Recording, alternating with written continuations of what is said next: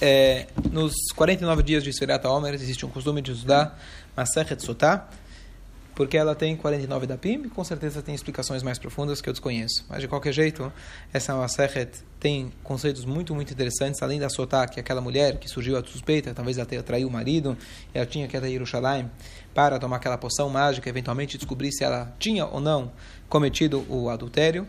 É, então vamos começar a Mishnah de hoje, que justo é, fala sobre Shimshon. Shimshon ele foi o último de, todas, de todos os Shoftim, aquela época dos... É, juízes de Israel, que logo depois veio a época dos reis, Shaul, etc. Ele foi o último de todos. E a personalidade dele, justamente, é de todos os juízes, talvez a mais mal compreendida e mal interpretada. Porque se você conhece a história, o básico da história dele, ele casou com duas mulheres filisteias. A primeira foi aquela que é, enganou ele, e a segunda é, enganou ele e traiu ele pior ainda. Tá certo? É, conhece a história de Shimshon? Lembram, basicamente? Dalila. Lembra? Dalila. Você não tem a, a primeira foi da, da, da, da, Enigma, né? Aí não vale, aí não conta. Então vamos aproveitar. Vocês querem que eu conte a história rapidamente ou não? Sim? Sim, sim. Podemos voltar à história? Lembra bem? A história, tá Zoher? Não. Não? Mais ou menos. Ok. Shimshon ele foi o último dos, eh, dos juízes, mas ele, diferente de todos os outros juízes, a característica dele e a forma dele completar a missão dele era totalmente diferente dos outros juízes. Os juízes que teve até ele, se não me engano, foram 16 juízes, acho que são 16 ou 13, sempre confundo. E estamos falando aqui nos primeiros 350 anos que o povo entrou em Israel. Então teve a época de Moshe, no deserto, tarará. Aqui é o final desses 350 anos. Na verdade, um pouco antes, uns 300 anos, os primeiros 300 anos. É, talvez um pouquinho mais. Ou menos, não lembro. Aí, de qualquer jeito, Shimshon ele, primeira coisa, ele não foi alguém que cresceu e em algum momento Deus se revelou para ele, dizendo que ele seria o próximo profeta, juiz, etc. E sim, antes dele nascer, Hashem, um anjo aparece para a mãe dele, que chamava. Esqueci. E o pai dele que chamava Manoah, Manoah. certo? E, é, e, a, e, e, o anjo fala para ela: olha, você vai ter um filho especial, você vai ter que deixar o cabelo dele crescer, e ele não vai poder. Ele, ele não Elisheva é, é esposa de, do, do, de Aaron.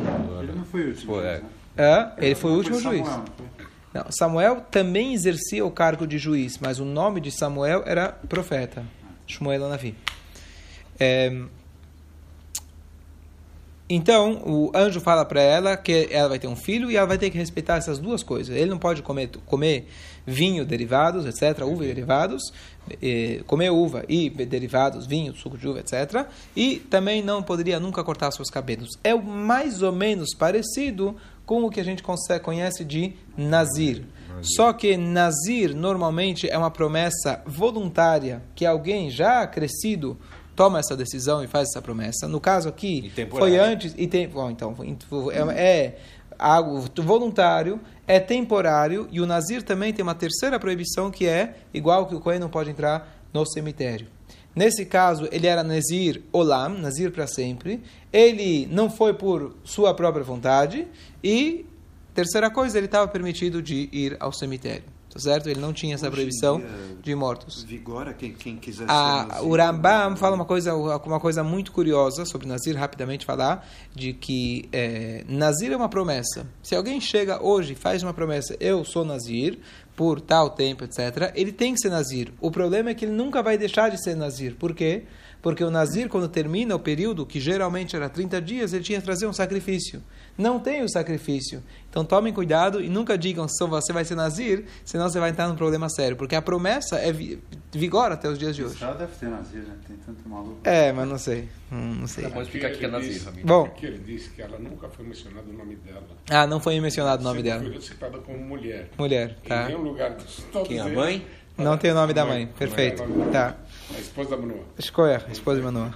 Aí a história conta que ela contou para o marido, o marido ainda não tinha certeza, queriam confirmar, lembrando que aqui era uma época, quando a gente fala época de profetas, haviam às vezes profetas falsos, haviam aparições eh, que não eram autênticas, verdadeiras. Ele queria saber se realmente era Deus, então novamente aparece o anjo perante os dois e comprova realmente se, eh, se, se comprova como, como tal. Então, logo um tempo depois, nasce o filho. Então nasce o filho, logo, logo vê que esse filho é especial, etc. E eles cumprem exatamente exatamente o que o, o anjo pediu, e chega na idade de casar. E o que acontece, por que, que eu falei que ele é mal interpretado? Porque a função do Shimshon não vai ser de dentro para fora, e sim fora.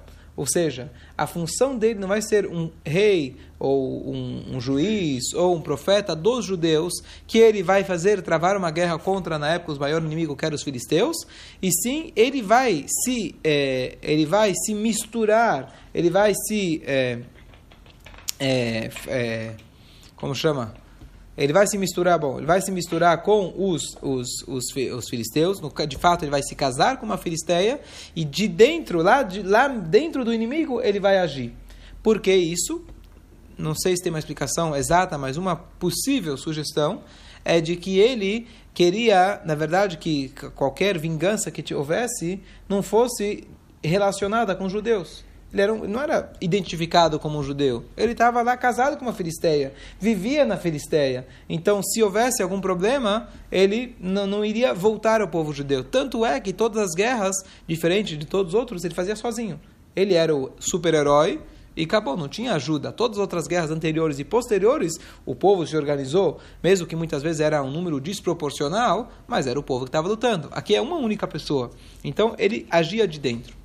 É, então, ele chegou, na verdade, chegou na idade dele casar, ele viajou até a Filisteia, foi até um lugar chamado Timná, ele desceu para Timná, como diz para a gente Bracha, ele desceu, significa que ele desceu de, de, de, nível, porque de certa forma, então é difícil a gente entender ele, porque ele era um tzadik, ele era uma pessoa que, inspirada por Deus, com uma força especial, mas de qualquer jeito, ele então decidiu casar com uma Filisteia, não está claro para a gente, pelo menos eu nunca vi se era exatamente isso que Hashem queria dele ou não, não sei se foi uma opção dele, um erro dele, porque de certa forma, então os pais não queriam, as, as mães, os pais não queriam. Está escrito que ele vai de Allah ele foi atrás dos seus olhos, quer dizer que ele acabou desviando do caminho, mas por outro lado, talvez esse foi o plano divino que ele fizesse isso.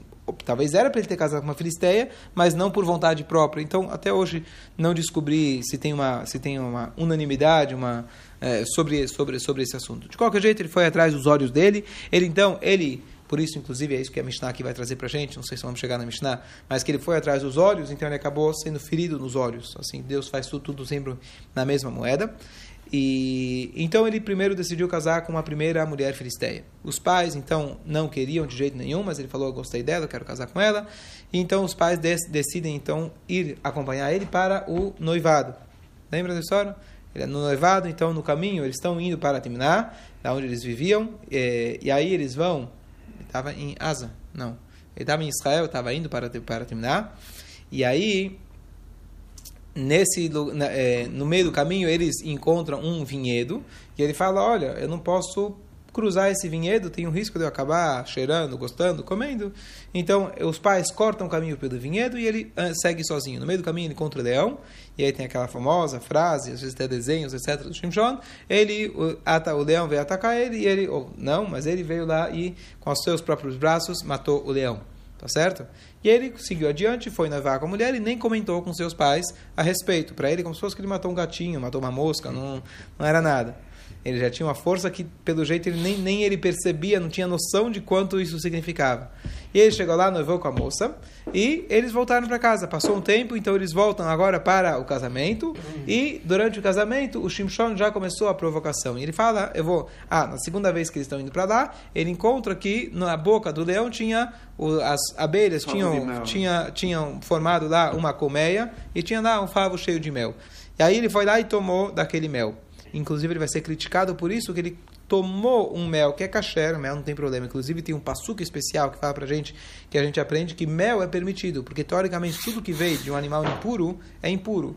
Ovo de avestruz, se avestruz não é uma ave kasher, o ovo não é kasher. Ovo de galinha, se a galinha é uma ave kasher, então você pode comer o ovo da galinha. Por que será que você pode consumir o mel? Tá bom que, ele, tá bom que ela engole e depois ela regogita e etc, mas será que eu posso? Tá vindo dela, afinal. Então tem um passo que ela traz pra gente, que a gente aprende, a Gamara atrás, que a gente aprende que é permitido comer o mel. Então o mel é 100% kasher.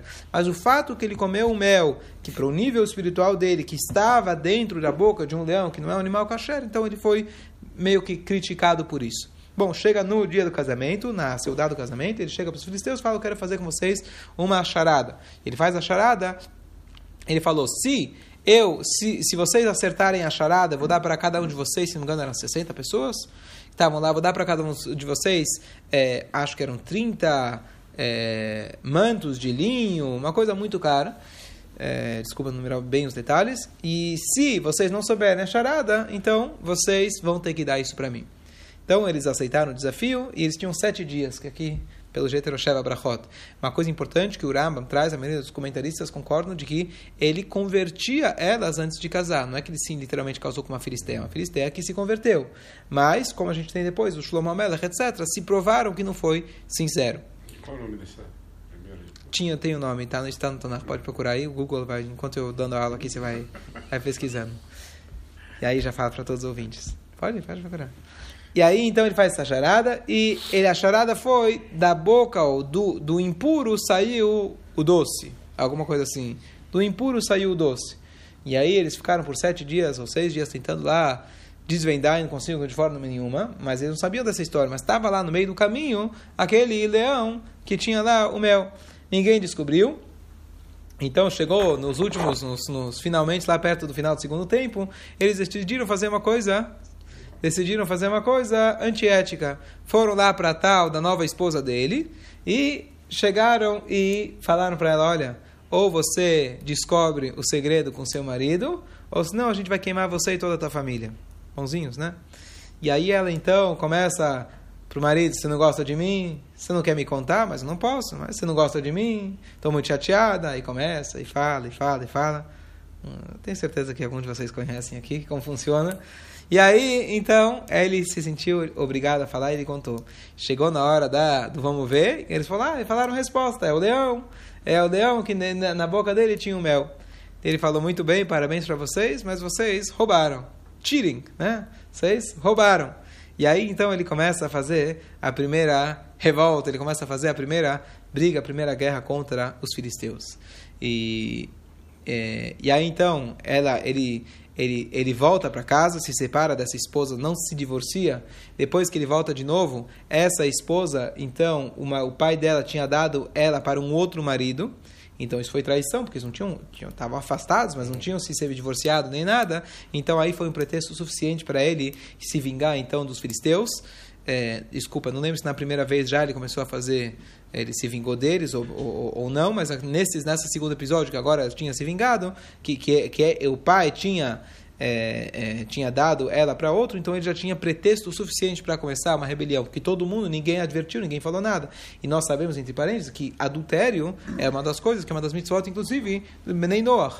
E, inclusive, a gente tem toda várias passagens, quer dizer, que os goim foram culpados pela questão do adultério. Se a gente lembra a questão lá de Shem, que pegou a filha Diná, a filha de Yaakov, os dois filhos, Timon e Levi, apesar que foram criticados pelo pai, etc., mas o pretexto deles, com razão, quer dizer, Torá, tecnicamente falando, eles tinham é, motivos para isso, porque eles pegaram uma moça, tá certo? A força etc. Uma, infligiu nas, nas regras dos relacionamentos, que inclusive uma regra dos Bnei Noach, de não-judeus, e toda a cidade se tornou cúmplice, ou pelo menos não advertiu, se tornaram coniventes ou cúmplices, então eles mereceram pena de morte. Então aqui também esse mesmo pretexto parecido, o, o Shimshon já tinha material suficiente para poder usar como pretexto para fazer uma guerra contra eles. A história continua, aí basicamente ele não aprendeu, como se diz, ele não aprendeu do primeiro erro, então decidiu errar mais uma vez, na minha linguagem, não sei, ele é tzadik, não sei, não sei se eu posso julgar, etc., como eu falei antes, mas então ele se casou aí com a famosa Dalila. E aí ele conquistava, etc., até que chega aquele famoso episódio mais conhecido, que ele a história das raposas, ele pegou muito bem. Ele pegou, não lembro, 70 raposas, ele pegou.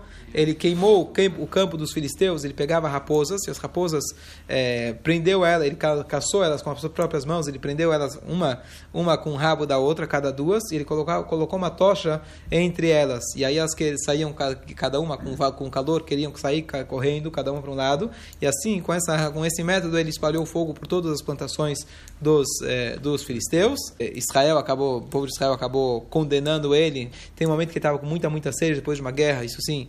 Ele tava com, e aí ele pediu para Hashem ajuda, e aí Hashem então fez para ele uma.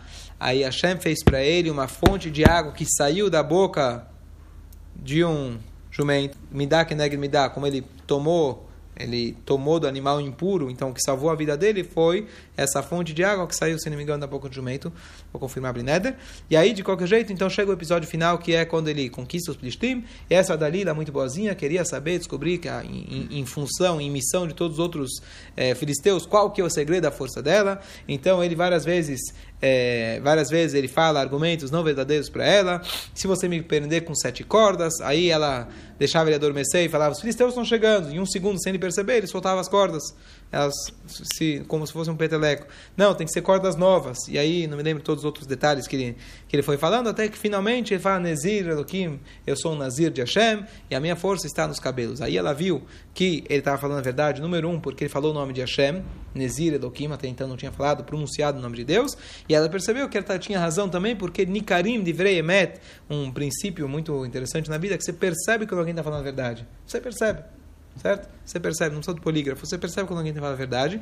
E ela viu realmente que os cabelos dele eram grandes. Então ela foi lá, cortou os cabelos dele, e aí sim eles cegaram ele, cegaram ele, prenderam ele, perdeu suas forças, e no último instante, então, que eles estão lá numa festa comemorando a vitória sobre o grande arco-inimigo deles, então ele está lá preso, trazem ele para o meio da festa para zombar dele, etc. E no meio dessa festa, então, ele se ele pede para Hashem, Zochrenina achapamazé, a Elohim, lembre-me, Deus, por favor, em mérito de um, meu, de um dos meus olhos, etc. Lembre-se de mim, por favor, da, em mérito de um dos meus olhos que eu perdi, então, em mérito disso, por favor. E ele, na verdade, julgou o povo honestamente por muitos anos, não lembro exatamente o número de anos.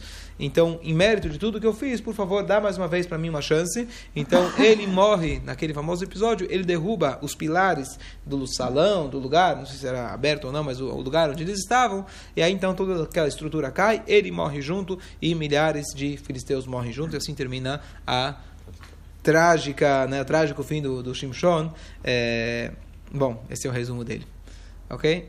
E quando ele estava na prisão, a Gamara vai trazer pra gente. Fala de, de que tribo que era? Hã? De que tribo? Shimshon era de. Ah. Shimshon era de Dan, bem lembrado. ah. Tá, inclusive, Yehidan Nahash Aleain. É, então, isso já estava nas Brachot de Yaakov, muito bem lembrado. Então, era da tribo de Dan. Aqui a Gemara traz alguns conceitos interessantes. E uma das coisas que esse Shimshon, ele conforme uma opinião, vocês lembram a história de. É difícil de entender aqui em relação à cronologia, mas a história que logo mais a gente vai ter em Shavuot, a história de Boas, certo? Tinha um homem chamado Elimelech. Depois de Shimshon. É, então, na verdade, tem um, um, um, um, um dos é, juízes, o nome dele é Ivtzan. E tem opiniões que dizem que esse Ivtzan é o próprio, é o próprio, próprio Boas.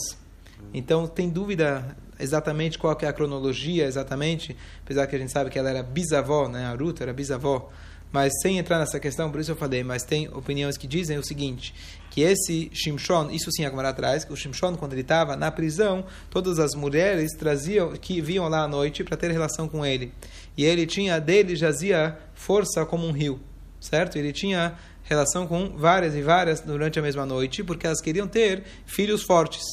Isso significa Tochen Bebeit Asurim, a atrás. Então, o que acontece? Uma das opiniões que a gente tinha, é, Elimelech, quem lembra da história, eu não vou, vou contar toda a história agora, mas o Elimelech era um homem rico, que ele saiu de Israel, e ele tinha a sua esposa, tá certo? Quem era a sua esposa? Arut, tá certo? Aru, desculpa, Arut não, Arut é, a- é, a- é a Nora, é a Nora, desculpa, a esposa dele era... Hã? Naomi, obrigado, Naomi. A esposa Naomi também. E ela tinha duas noras, a Ruth e a outra que era? Ofra. Ofra, obrigado. Ofra? Ofra não é Ofra. Orpá. Orpá, Orpá, obrigado, a Orpá. E a Orpá, muito bem, obrigado. Tá vendo só? Tá vendo? Tá A Orpá, então, a Ruth, ela que, que de- decidiu seguir a sogra e ela fez, eh, se casou, etc.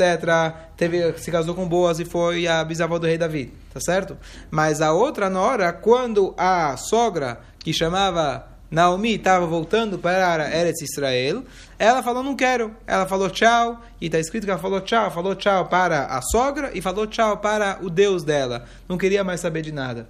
E ela, naquela noite, teve relação com vários e vários, mas uma das opiniões é que ela teve uma relação com o Shimshon, e o filho dela, quem foi? Ninguém menos que Goliat. O Golias, famoso Davi Golias, esse É, Golias, na verdade, conforme essa opinião, Ele era filho de pai judeu, Shimshon, por isso que ele era tão forte. Deu certo, certo, aquela relação. E possivelmente não dá para saber se a mãe, se essa é, Orpá tinha feito conversão antes de casar com Elimelech ou não, mas possivelmente a mãe desse Golias também era judeu. E aí explica também, já deu um shura a respeito muito bonito, de que por isso que o Golias ele vinha de manhã e de tarde, correspondente com os korbanot que Bnei Israel faziam, nessa hora que ele vinha ameaçar o povo judeu. Quer dizer, não era alguém qualquer. Ele no mínimo tinha um sangue certo? Alguma, algum um sangue judeu, ele sabia onde provocar. E ele veio justamente de uma mãe que largou tudo, certo? Ou que era judia, ou quase poderia ter sido acompanhado a sogra e se tornado judia. E ela era filha também de Shimshon, que foi o grande juiz do povo de Israel, mas que de alguma forma também acabou seguindo seus olhos e fazendo coisas que não foram aprovadas 100% por Hashem. Então, só uma, algo curioso, que ele, Shimshon, teve várias relações, e conforme a opinião, ele era o pai do próprio Golias. Certo? Então, essa é a introdução para essa Mishnah, só para concluir, pelo menos deu um trecho da Mishnah de hoje. Shimshon alach harenav, já que o Shimshon ele seguiu os seus olhos, lefichach nikru plishtim etnav, por isso os plishtim eh, furaram os seus olhos. Então, na verdade, o Mishnah agora vai trazer vários episódios. Isso foi uma história, tem o próximo, Avshalom, cada um tem uma história por si.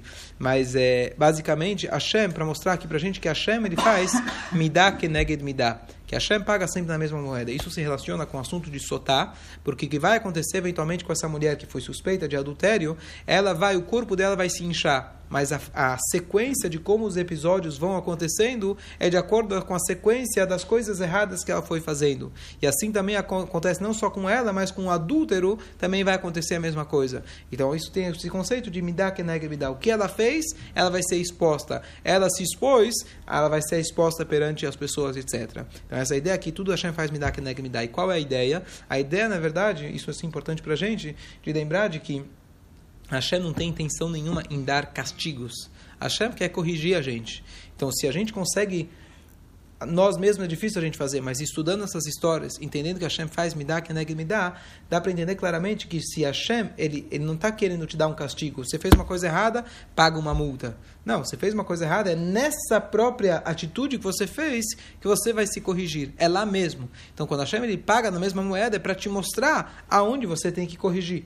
Certo? Se fosse para dar castigo, você faz A, Deus te dá B. Não, não é para dar castigo. A ideia é correção. Então, a correção sempre tem que ser aonde você errou. Essa é a ideia da chuva. Chuva é você corrigir aonde você errou. Não adianta você errar falar, depois eu me acerto com Deus, faço uma reza bonita e dou bastante tzedakah. Sim, reza bonita, tzedakah é importante, mas você precisa corrigir com aquela pessoa que você ofendeu. É nela que você precisa, é com ela que você precisa lidar. A ideia de me dar que não é que me dá é para Hashem, para a gente vendo essas histórias, dentro dessas histórias, que Shimshon foi atrás do olho, Deus pagou com ele no próprio olho, para a gente entender de que essa dinâmica que nós temos no relacionamento com Hashem, é a ideia que a gente faça constantemente o exatamente aonde a gente errou. ko je